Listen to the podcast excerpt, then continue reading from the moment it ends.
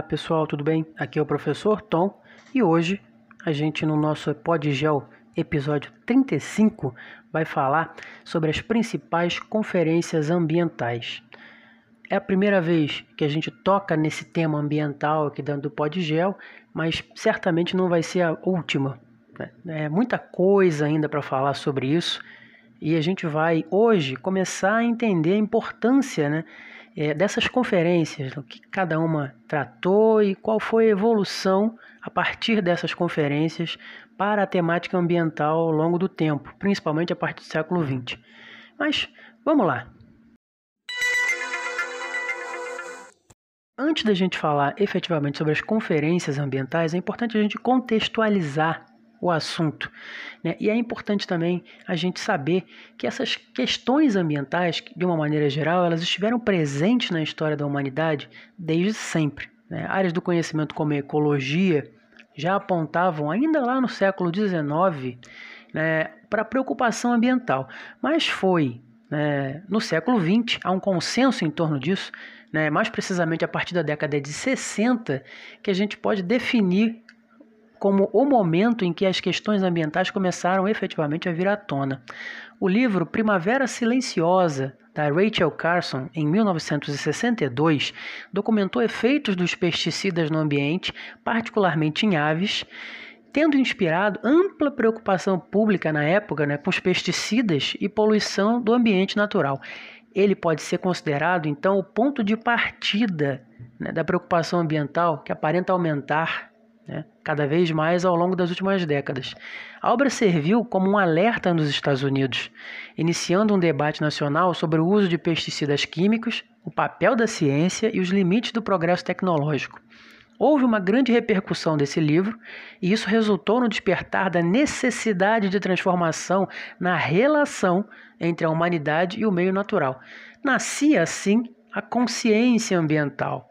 Né. Durante o século XX, né, o desenvolvimento da ciência, da tecnologia e das técnicas utilizadas em pesquisa e de observação dos fenômenos naturais tornaram possíveis ao homem detectar os danos decorrentes da evolução capitalista e industrial. Todo esse processo foi caracterizado principalmente pela adoção de práticas alternativas de desenvolvimento que tinham como objetivo a preservação da natureza e de todos os seus recursos. Nesse contexto, surgiram as grandes conferências mundiais sobre o meio ambiente, que reúnem de tempos em tempos as lideranças globais. Não dá para falar das conferências ambientais sem antes falar do Clube de Roma, que foi fundado em 1968 por iniciativa do italiano Aurelio Peccei, que era gestor da Fiat e da Olivetti e diretor da Ital Consult, e do cientista escocês Alexander King, é, que convidaram 30 profissionais entre empresários, diplomatas, cientistas, educadores, humanistas, economistas e altos funcionários de governos de vários países e para se reunir tratar de assuntos relacionados à temática ambiental e ao mau uso dos recursos naturais em nível mundial. De Roma, ele fica mais conhecido na década de 70, mais precisamente em 72, quando um grupo de pesquisadores liderados por Dennis Meadows né, encomenda um relatório chamado Os Limites do Crescimento, direcionado para temas relacionados ao meio ambiente e aos recursos naturais, propondo a utilização do princípio de desenvolvimento sustentável para pautar as ações no mundo, salientando que os recursos naturais do planeta vão acabar. Né? O relatório os limites do crescimento, impulsionou o Clube de Roma a elaborar e tornar públicos documentos sobre as questões ambientais globais que demonstravam a interação delicada entre o desenvolvimento econômico da humanidade e a fragilidade da natureza. A partir dessa iniciativa, vários países foram levados a criar órgãos objetivando a fiscalização e a preservação ambiental. Mas e as conferências ambientais? Essas conferências sobre o meio ambiente são responsáveis por reunir os maiores líderes do planeta para discutirem soluções relacionadas à conservação da natureza e elaborarem projetos de desenvolvimento sustentável.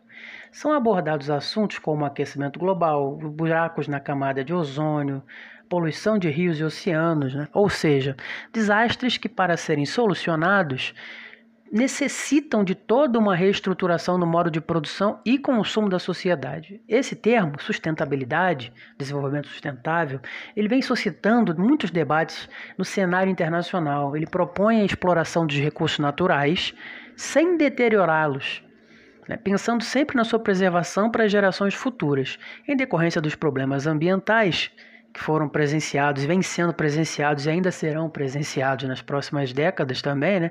Ser sustentável é uma prática cada vez mais necessária. Né?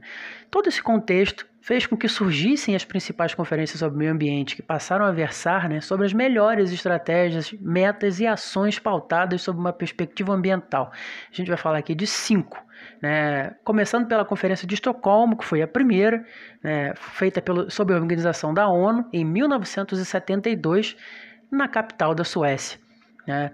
Foram, jun, é, foram juntados ali um total de 113 países né, e 250 organizações ambientais né, e debatendo as principais questões e temas polêmicos referentes ao meio ambiente até aquele momento. A Conferência de Estocolmo, cujo nome oficial foi Conferência das Nações Unidas sobre o Meio Ambiente Humano, teve como principal resultado a declaração final oficial, na qual se designava a premissa de que as gerações futuras e a população mundial teriam o direito incontornável de viverem em um ambiente com saúde e sem degradações. A segunda conferência aconteceu 10 anos depois, em Nairobi, no Quênia, né, e ela foi convocada para analisar os avanços alcançados 10 anos após a Conferência de Estocolmo e no trabalho das Nações Unidas, né, no, no Programa das Nações Unidas para o Meio Ambiente, que é o PNUMA. Né. O resultado foi a constatação do fracasso da evolução do debate ambiental, que sofreu forte impacto das crises econômicas da década anterior.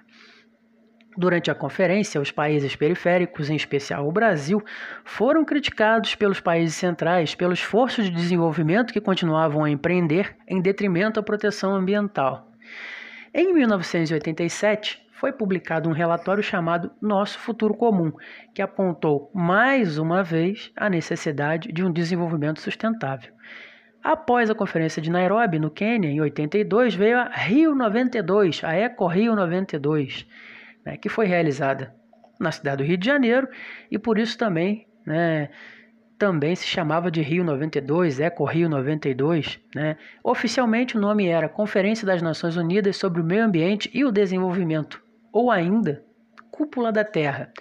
Foi considerado um dos principais marcos da questão ambiental em termos de políticas internacionais ao longo da história, com uma ampla cobertura midiática e a presença de representantes de 172 países, centenas de organizações ambientais, o encontro teve como resultado a assinatura de cinco importantes acordos ambientais: a Declaração do Rio sobre o Meio Ambiente e Desenvolvimento, a Agenda 21, né, os princípios para a administração sustentável das florestas, a Convenção da Biodiversidade e a Convenção do Clima.